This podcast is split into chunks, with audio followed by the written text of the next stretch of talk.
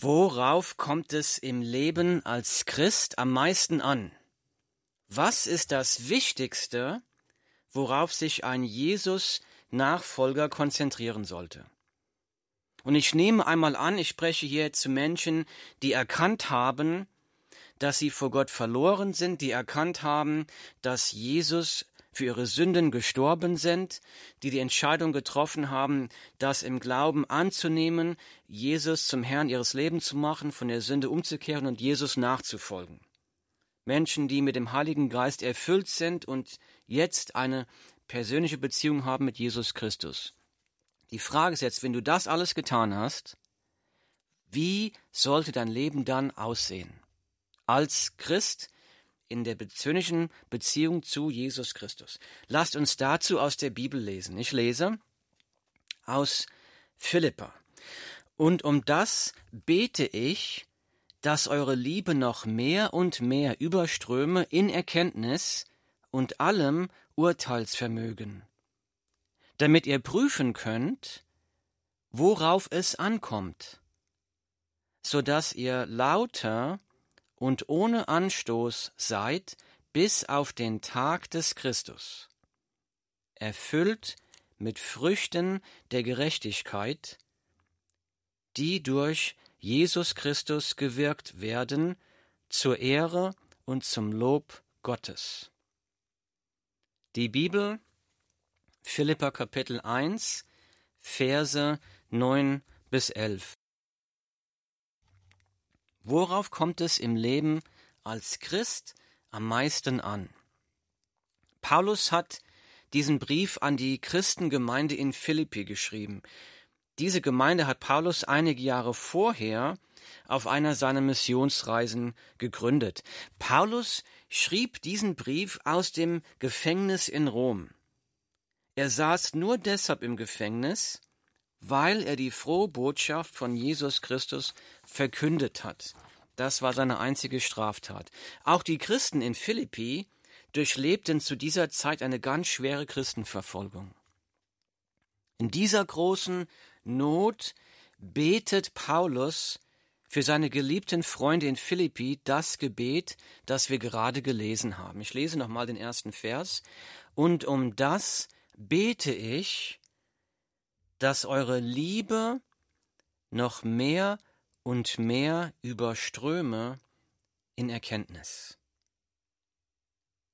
Bibel, äh, die Bibel Philippa, Kapitel 1, Vers 9.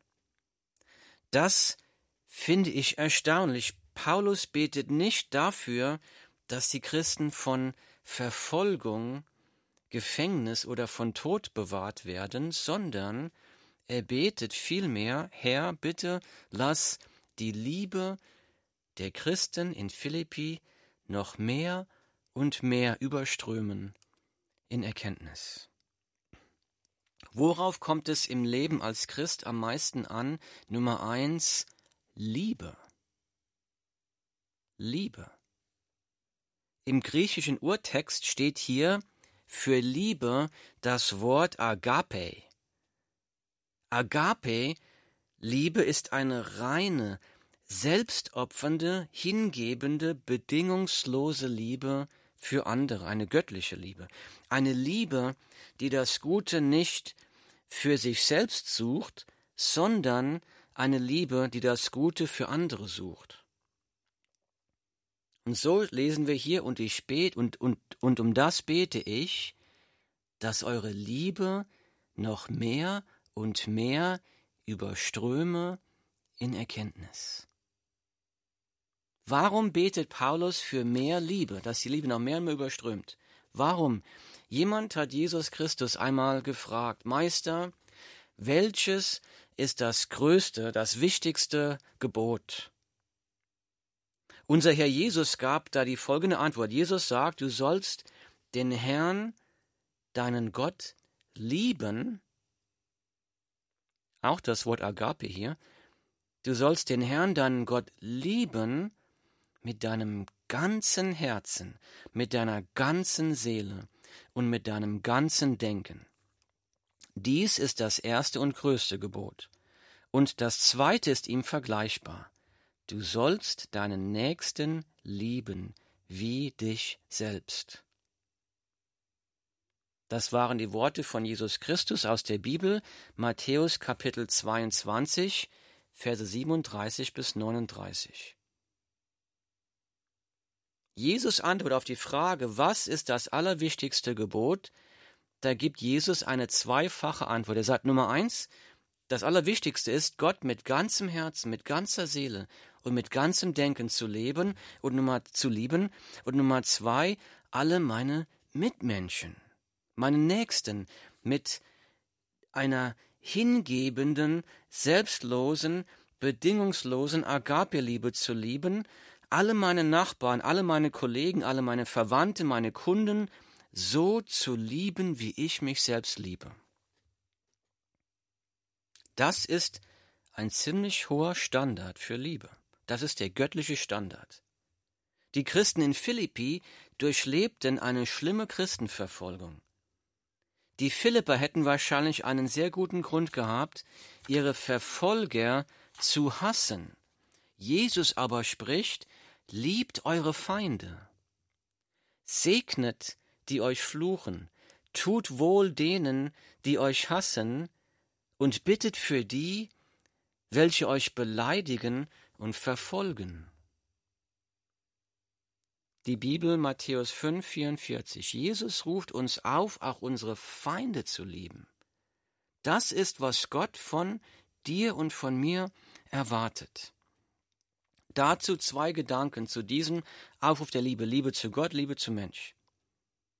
Wenn unser Herr Jesus Christus, der Sohn Gottes, diese beiden Gebote als die allerwichtigsten Gebote ansieht, dann sündige ich gegen Gott wenn ich Gott oder andere Menschen nicht so liebe? Dann ist das Sünde. Wenn das die, das wichtigste Gebot ist und ich das nicht 100% tue, dann sündige ich gegen Gott. Und Nummer zwei, wenn wir uns diese beiden Gebote der radikalen, selbstlosen, bedingungslosen Liebe ansehen, dann muss jeder Mensch, du und ich, wir müssen da ganz klar erkennen und bekennen, da bin ich noch nicht angekommen. Aus eigener Kraft kann ich das nicht. Da sündige ich noch, da brauche ich die Vergebung Gottes, da brauche ich die Hilfe Gottes.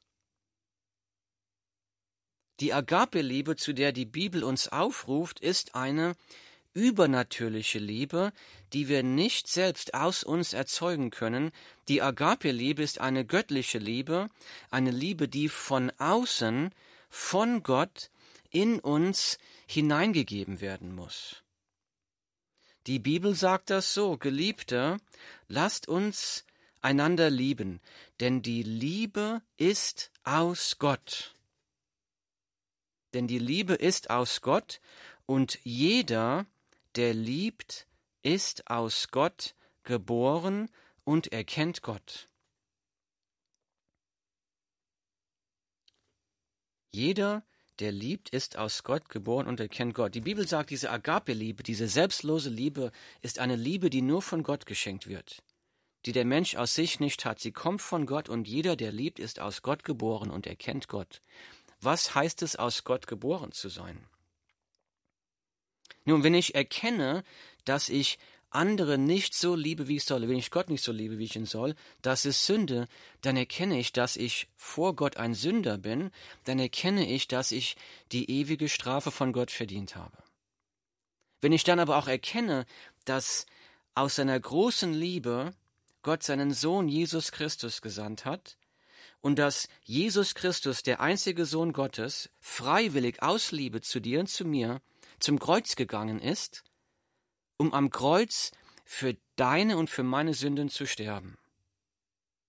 Wenn ich das im Glauben annehme und sage, ich glaube das, ich glaube, dass Jesus für mich, für meine Sünden persönlich am Kreuz gestorben ist. Ich glaube das.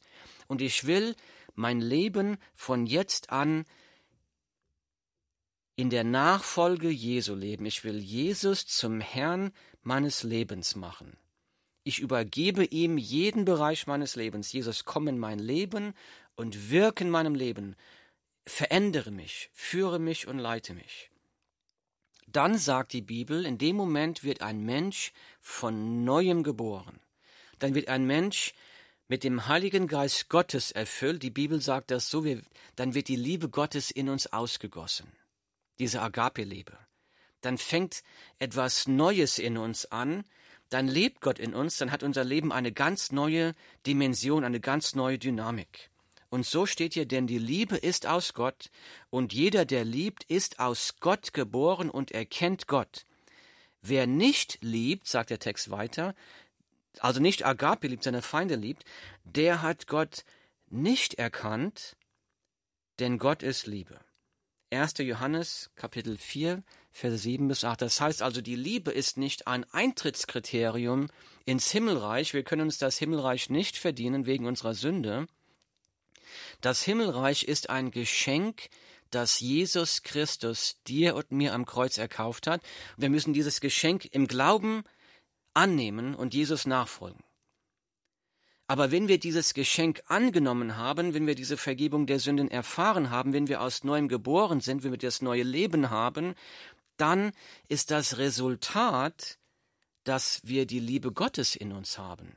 Die Fähigkeit zu lieben ist also ein Beweis, dass wir von neuem geboren sind, ist ein Beweis, dass wir auf dem Weg ins Himmelreich sind. Wenn ich aber so nicht leben kann, dann ist das ein Beweis, dass ich geistig noch tot bin, dass ich noch in der Sünde bin und noch im Weg in die Hölle bin.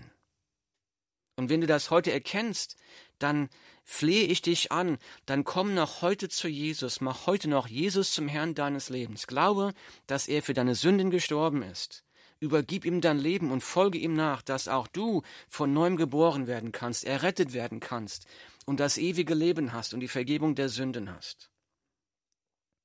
Und so sagt der Text hier in Philippa 1, Vers 9, und um das bete ich, dass eure Liebe noch mehr und mehr überströme in Erkenntnis. Wir sollen in Liebe immer mehr überströmen, zum Überfließen. Wir können nie sagen, Gott hat mein Herz mit genug Liebe für andere erfüllt, ich habe jetzt genug Liebe. Nein, wir sollten unersättlich sein nach mehr Kapazität zum Lieben. Das Wort Gottes ruft uns auf, strebt nach der Liebe. 1. Korinther 14, 1. Strebt nach der Liebe, strebt danach, dass Gott fleht danach im Gebet, Gott, erfülle mein Herz mehr und mehr mit dieser Liebeskapazität, mit der Fähigkeit zu lieben, die nur von dir kommt. Bitte gib mir das. Strebe danach, dass eure Liebe noch mehr und mehr überströme. Worauf kommt es im Leben als Christ am meisten an? Nummer eins, Liebe. Die Liebe zu Gott, die Liebe zum Mensch.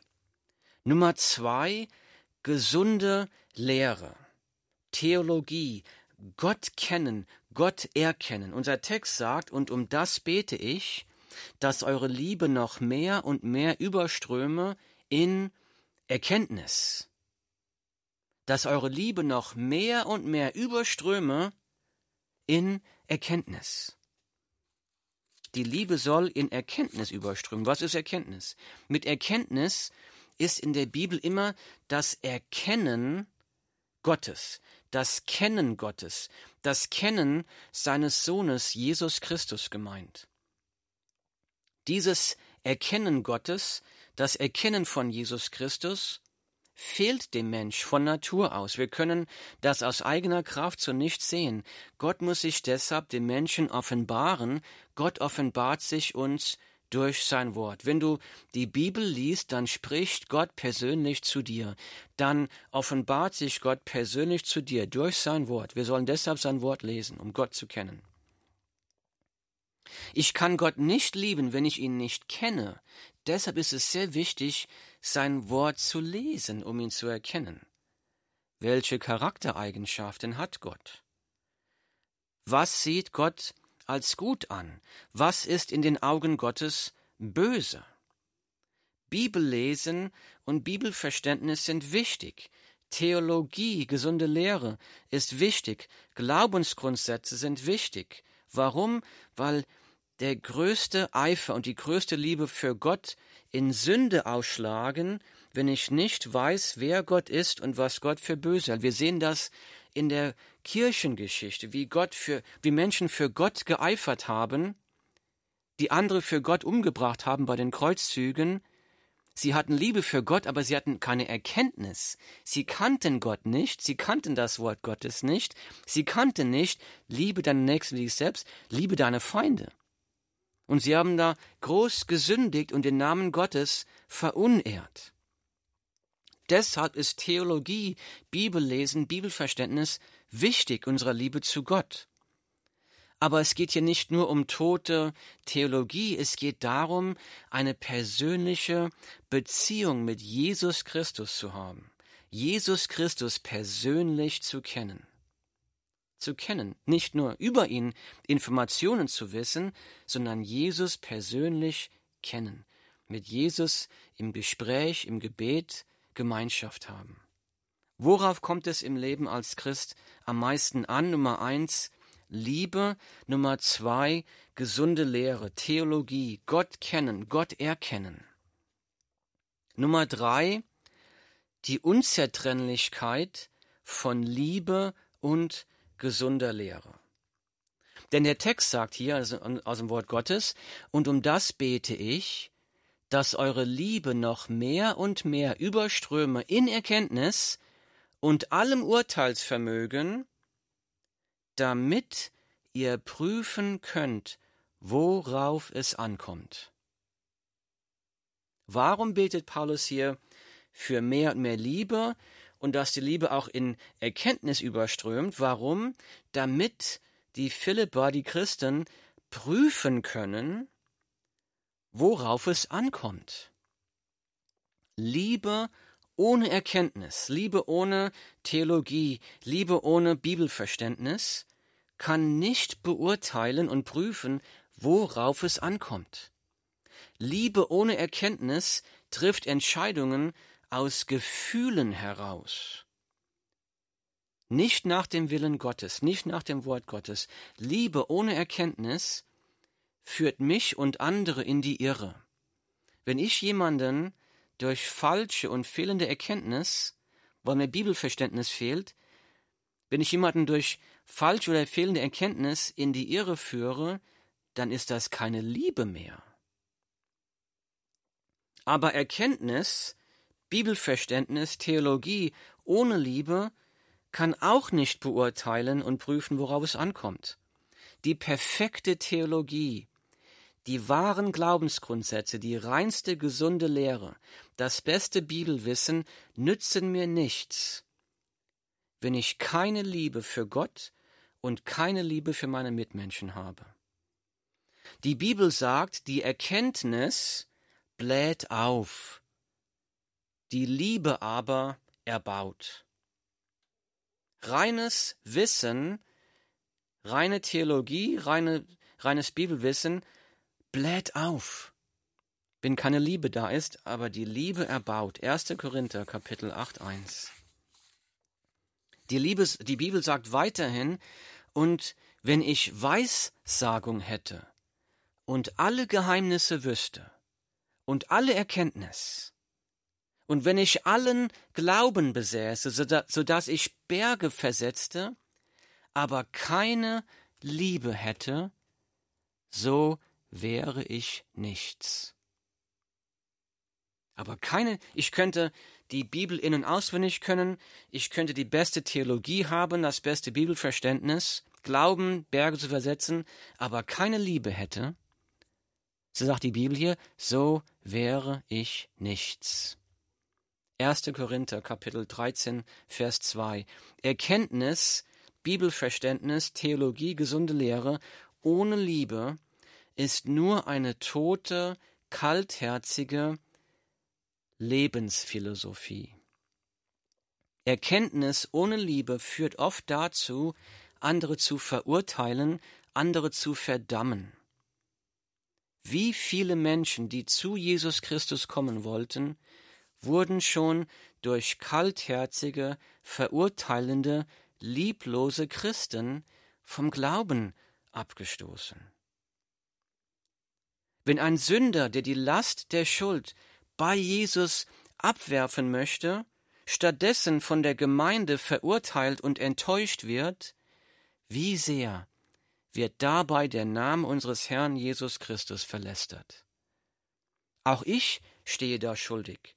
Gott vergib mir. Ich kehre um davon. Möge Gott uns da vergeben und barmherzig sein, uns davon befreien. Möge Gott uns mehr Liebe für unsere Menschen, für unsere Mitmenschen schenken. Mehr Liebe für Gott, mehr Liebe für unsere Nachbarn. Worauf kommt es im Leben als Christ am meisten an? Nummer eins, Liebe. Nummer zwei, gesunde Lehre. Theologie, Gott kennen, Bibelkenntnis, Jesus Christus persönlich kennen. Nummer drei, die Unzertrennlichkeit von Liebe und gesunder Lehre. Warum ist es wichtig, dass unsere Liebe immer mehr und mehr mit gesunder Lehre überströmt? Was ist das Ziel? Ich lese unseren Text wieder, und um das bete ich, dass eure Liebe noch mehr und mehr überströme in Erkenntnis und allem Urteilsvermögen, damit ihr prüfen könnt, worauf es ankommt, jetzt kommt's, so dass, hier kommt der Grund, das Ziel, so dass ihr lauter, das heißt rein, wahrhaftig und ohne Anstoß seid, bis auf den Tag des Christus. Warum betet Paulus hier für die Liebe, die immer mehr und mehr überströmt in gesunder Lehre, in Erkenntnis? Warum? Warum die Fähigkeit zu prüfen, worauf es ankommt, letztendlich so dass am Tag des Christus, wenn wir entweder sterben, vor Christus stehen oder wenn Christus zurückkommt, wenn wir vor Christus stehen am Tag des Gerichts, dass wir an dem Tag lauter sind. Ein altes Wort für rein, echt, wahrhaftig. Das Gegenteil von lauter wäre scheinheilig. Nur so tun, als ob. Unecht. Er sagt, dass wir an dem Tag echt sein sollen in unserer Liebe zum Gott und zum Menschen. Und auch ohne Anstoß zu sein, ohne Flecken zu sein, ohne Sünde zu sein, das beschreibt eine lebenslange Charakterveränderung, die der Heilige Geist in einem von neuem geborenen Christen wirkt. Das heißt, der Heilige Geist wirkt in uns, Jesus wirkt in uns, aber wir können das blockieren, wir können das aufhalten, wenn wir nicht Liebe und Erkenntnis haben. Deshalb ist die Liebe und die gesunde Lehre wichtig im Leben eines Christen. Und noch etwas weiteres steht hier am Tag des Christus, so dass ihr lauter und ohne Anstoß seid bis auf den Tag des Christus, erfüllt mit Früchten der Gerechtigkeit, die durch Jesus Christus gewirkt werden, zur Ehre und zum Lob Gottes. Die Bibel Philippa Kapitel 1 Verse 9 bis 11. Er betet, wenn er betet, dass wir mit Liebe immer mehr und mehr überströmen in Erkenntnis, in gesunder Lehre. Warum? Damit wir rein sind, echt, wahrhaftig am Tag des Christus, damit wir ohne Anstoß sind im Kampf gegen die Sünde, dass wir uns immer mehr und mehr befreien von der Macht der Sünde, von der Sünde abwenden und dass wir mit Früchten der Gerechtigkeit erfüllt sind, die durch Jesus Christus gewirkt werden. Was ist hier mit den Früchten der Gerechtigkeit gemeint? Am Ende dieses Briefes da gibt Paulus ein Beispiel für solche Früchte. Ich lese aus Philippa Kapitel 4, also ein äh, paar Kapitel später in dem gleichen Brief in der Bibel, da lese ich, denn auch nach Thessalonich habt ihr mir einmal und sogar zweimal etwas zur Deckung meiner Bedürfnisse gesandt. Nicht, dass ich nach der Gabe verlange, sondern ich verlange danach, dass die Frucht reichlich ausfalle auf eure Rechnung. Nicht, dass ich nach der Gabe verlange, sondern ich verlange danach, dass die Frucht reichlich ausfalle auf eurer Rechnung.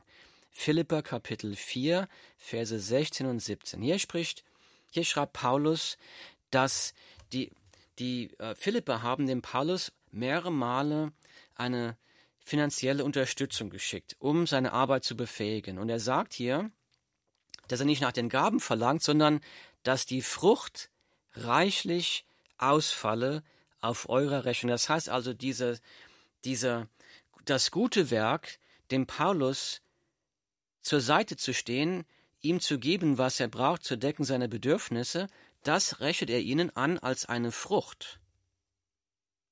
Früchte der Gerechtigkeit sind also hier gute Werke, und die erretten uns nicht, sondern gute Werke sind ein Zeichen, dass wir schon errettet worden sind. Denn wir lesen in Titus Kapitel 2 Vers 14 der Bibel, da sagt das Wort Gottes, Jesus, der sich selbst für uns hingegeben hat, um uns von aller Gesetzlosigkeit zu erlösen und für sich selbst ein Volk zum besonderen Eigentum zu reinigen, das eifrig ist, gute Werke zu tun. Hier lesen wir, Jesus hat sich hingegeben, um, ist am Kreuz gestorben, um uns mit seinem Blut von aller Gesetzlosigkeit zu erlösen und für sich ein Volk zum besonderen Eigentum zu reinigen. So, wenn wir erlöst worden sind, wenn ich das im Glauben angenommen habe, wenn ich Jesus Christus nachfolge, dann steht da, dann, dann bin ich sein Eigentum, und dann steht da, dass eifrig ist, dieses Volk, gute Werke zu tun. Jesus hat uns errettet, damit wir gute Werke tun. Jesus hat uns am Kreuz nicht nur die Vergebung der Sünden erkauft, sondern er wirkt auch im Leben eines von neuem geborenen Menschen, um Frucht zu bringen um gute Werke zu bringen. Jesus spricht folgendes in Johannes Kapitel 15, Verse 4 bis 5. Da spricht Jesus, bleibt in mir und ich bleibe in euch. Gleich wie die Rebe nicht von sich selbst aus Frucht bringen kann, wenn sie nicht am Weinstock bleibt, so auch ihr nicht, wenn ihr nicht in mir bleibt. Ich bin der Weinstock, ihr seid die Reben. Wer in mir bleibt und ich in ihm, der bringt viel Frucht. Denn getrennt von mir könnt ihr nichts tun. Jesus spricht in einer bildhaften Sprache. Er sagt, er selbst ist ein Weinstock und jeder wiedergeborene Christ ist eine Rebe, ein Ast, der an dem Weinstock wächst. Wenn man jetzt diesen, diese Rebe, diesen Ast abschneiden würde, dann könnte kein Wasser, dann könnten keine Nährstoffe durch den Weinstock in die Rebe fließen und Frucht bringen. Ein abgeschnittener Ast kann keine Frucht bringen. Und so spricht Jesus, ich bin der Weinstock, ihr seid die Reben, wer in mir bleibt und ich in ihm, der bringt viel Frucht denn getrennt von mir könnt ihr nichts tun. Wenn du in Jesus Christus bleibst, in ihm verbunden bist, dann fließt die Kraft des Heiligen Geistes von Jesus in dich. Dann gibt dir Jesus die Nährstoffe und die Kraft, um Frucht zu bringen. Genauso wie die Rebe sich nicht anstrengen muss, Frucht zu bringen, die kommt automatisch. Genauso wird auch aus deinem Leben automatisch Frucht kommen, wenn du in Jesus Christus lebst, mit ihm verbunden bist. Frucht kommt nicht aus eigener Kraft, Frucht ist ein Gnadengeschenk Gottes durch Jesus Christus. Was kann ich tun, um zu verhindern, dass Jesus Christus durch mein Leben Frucht bringt? Ganz einfach durch liebloses, kaltherziges Christenleben. Das verhindert Frucht. Worauf kommt es im Leben als Christ am meisten an? Nummer eins, Liebe. Nummer zwei, gesunde Lehre, Theologie, Gott erkennen, Gott kennen, Bibel lesen, Gemeinschaft mit Gott. Also das ist eine gesunde Lehre, Gott wirklich zu verstehen. Nummer drei, die Unzertrennlichkeit von Liebe und gesunder Lehre. Liebe und gesunde Lehre gehen Hand in Hand. Ich kann nicht lieben ohne Lehre, ich kann nicht Lehre ohne lieben, geht nicht. Nummer vier, Gehorsam sein. Das heißt, in Jesus bleiben, dass er Frucht bringen kann und das geht durch Gehorsam. In ihm bleiben. Nummer vier, Gehorsam. Warum ist Jesus für unsere Sünden gestorben? Warum will Jesus uns retten? Warum will Jesus durch unser Leben Frucht bringen? Was ist das Ziel des Wirken von Jesus Christus?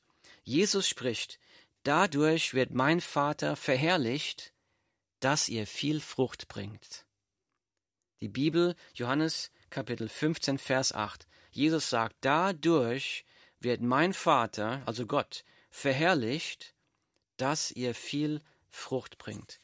Gott tut alles, um sich zu verherrlichen. Gott hat das Universum geschaffen, damit seine Herrlichkeit gezeigt wird. Gott hat dich geschaffen mit dem Ziel, dass du ihn kennst und dass durch dein Leben seine Herrlichkeit sichtbar wird.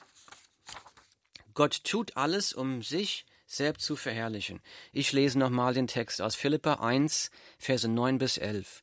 Und um das bete ich, dass eure Liebe noch mehr und mehr überströme in Erkenntnis und allem Urteilsvermögen, damit ihr prüfen könnt, worauf es ankommt, so dass ihr lauter und ohne Anstoß seid bis auf den Tag des Christus, erfüllt mit Früchten der Gerechtigkeit, die durch Jesus Christus gewirkt werden. Und jetzt kommt warum? Zur Ehre und zum Lob Gottes. All das zur Ehre und zum Lob Gottes.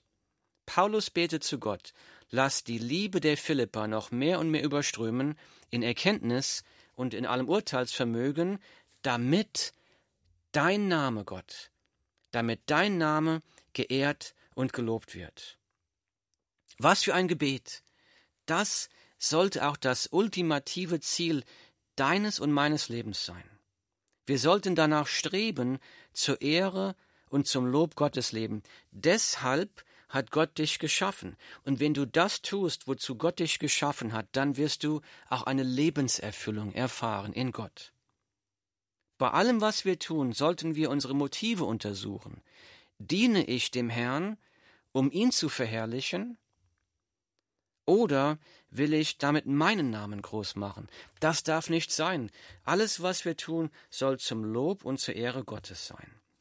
Worauf kommt es im Leben als Christ am meisten an? Nummer eins, Liebe. Nummer zwei, gesunde Lehre, Bibelverständnis. Nummer drei, Unzertrennlichkeit von Liebe und Bibelverständnis. Unzertrennlichkeit. Nummer vier, Gehorsam. Sei Gott und seinem Wort gehorsam. Nummer fünf, Worauf kommt es im Leben als Christ am meisten an? Nummer fünf ist eigentlich das Allerwichtigste, die Verherrlichung Gottes. Das sollte dein und mein Ziel unseres Lebens sein. Und für das alles brauchen wir die Hilfe Gottes.